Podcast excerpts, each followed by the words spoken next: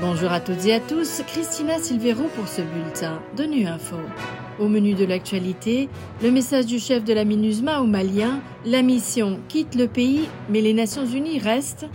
L'ONU appelle à des élections pacifiques, inclusives et transparentes en Libye.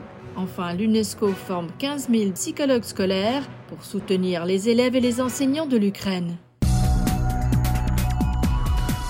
La mission des Nations Unies au Mali, la MINUSMA, a commencé son retrait progressif du pays à la demande des autorités maliennes de transition. Ce retrait doit s'achever le 31 décembre 2023 avant une réunion du Conseil de sécurité consacrée ce lundi à la situation dans le pays sahélien. ONU Info s'est entretenu avec le chef de la MINUSMA, El Rassim Moine, qui a adressé un message aux Maliens. La MINUSMA s'en va, mais les Nations Unies restent. Mon message, c'est que nous travaillons à ce que le retrait se fasse dans les délais, comme cela a été stipulé dans la résolution du Conseil de sécurité et convenu avec le gouvernement malien. Jusqu'ici, je pense que le retrait se déroule dans le respect du calendrier convenu. La phase 1 du retrait a été complétée hier avec le départ de nos troupes de Menaka. Nous allons maintenant entrer dans la phase 2 et dans le même esprit. L'autre message, c'est que la mission a été déployée au Mali pendant presque dix ans à la demande du gouvernement malien et que pendant ces dix années, elle s'est employée dans toute la mesure et dans un contexte extrêmement difficile, appuyer les autorités et le peuple malien. Je pense que des résultats appréciables ont été réalisés, mais évidemment,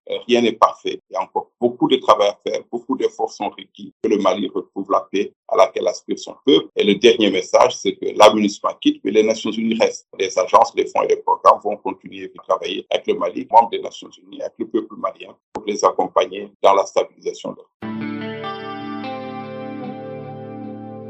sans un accord politique inclusif qui ouvre la voie des élections pacifiques, inclusives et transparentes dans toute la Libye, la situation s'aggravera et causera de nouvelles souffrances au peuple libyen. C'est ce qu'avertit le représentant spécial de l'ONU pour la Libye et chef de la mission d'appui de l'organisation dans le pays lors de son dernier exposé au Conseil de sécurité, Abdoulaye Batili, qui a également souligné qu'il était fondamental de restaurer la stabilité de la Libye pour préserver la sécurité régionale.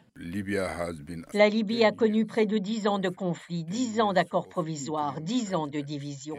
Je pense qu'il est temps maintenant de clore ce chapitre de division, de conflit, afin que le peuple libyen ait accès à la stabilité, à la paix, ce dont il a le plus besoin. La stabilité et la paix en Libye ne profitent pas seulement au peuple libyen, mais aussi à la région qui a beaucoup souffert de ce conflit en Libye. Depuis 2011, la région du Sahel est en proie à un conflit, à la montée de groupes extrémistes de mouvements djihadistes et de toutes sortes de gangs criminels. Aujourd'hui, la paix et la stabilité en Libye ne concernent pas seulement les Libyens, mais aussi leurs voisins, proches et plus éloignés. C'est pourquoi je m'engage à travailler avec tous les Libyens pour ramener la paix et la stabilité.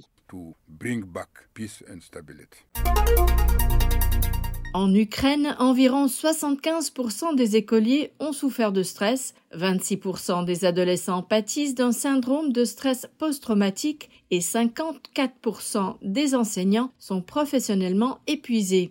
L'UNESCO et le ministère ukrainien de l'Éducation viennent de lancer la formation de 15 000 psychologues scolaires pour faire face à l'impact de la guerre sur la santé mentale des élèves et des enseignants ukrainiens. Pour en savoir plus sur cette formation et les séquelles du conflit, nous avons joint Roda Jaberian, coordonnatrice des programmes d'éducation en situation d'urgence à l'UNESCO. La formation est composée de quatre modules. Par exemple, dans un des modules, les psychologues découvrent les outils de diagnostic, comment évaluer les symptômes biologiques, mais aussi psychologiques pour les diagnostiquer et comment surveiller les troubles de stress post-traumatique à l'aide d'un formulaire. Aussi, l'intervention en cas de crise pour lutter contre le trouble de stress post-traumatique euh, chez les enfants. Malheureusement, constamment, on entend les histoires sur les différents impacts de la guerre. Certains élèves ont des problèmes de sommeil, d'autres présentent des comportements anxieux, certains sont devenus passifs et silencieux, tandis que d'autres sont devenus plus agressifs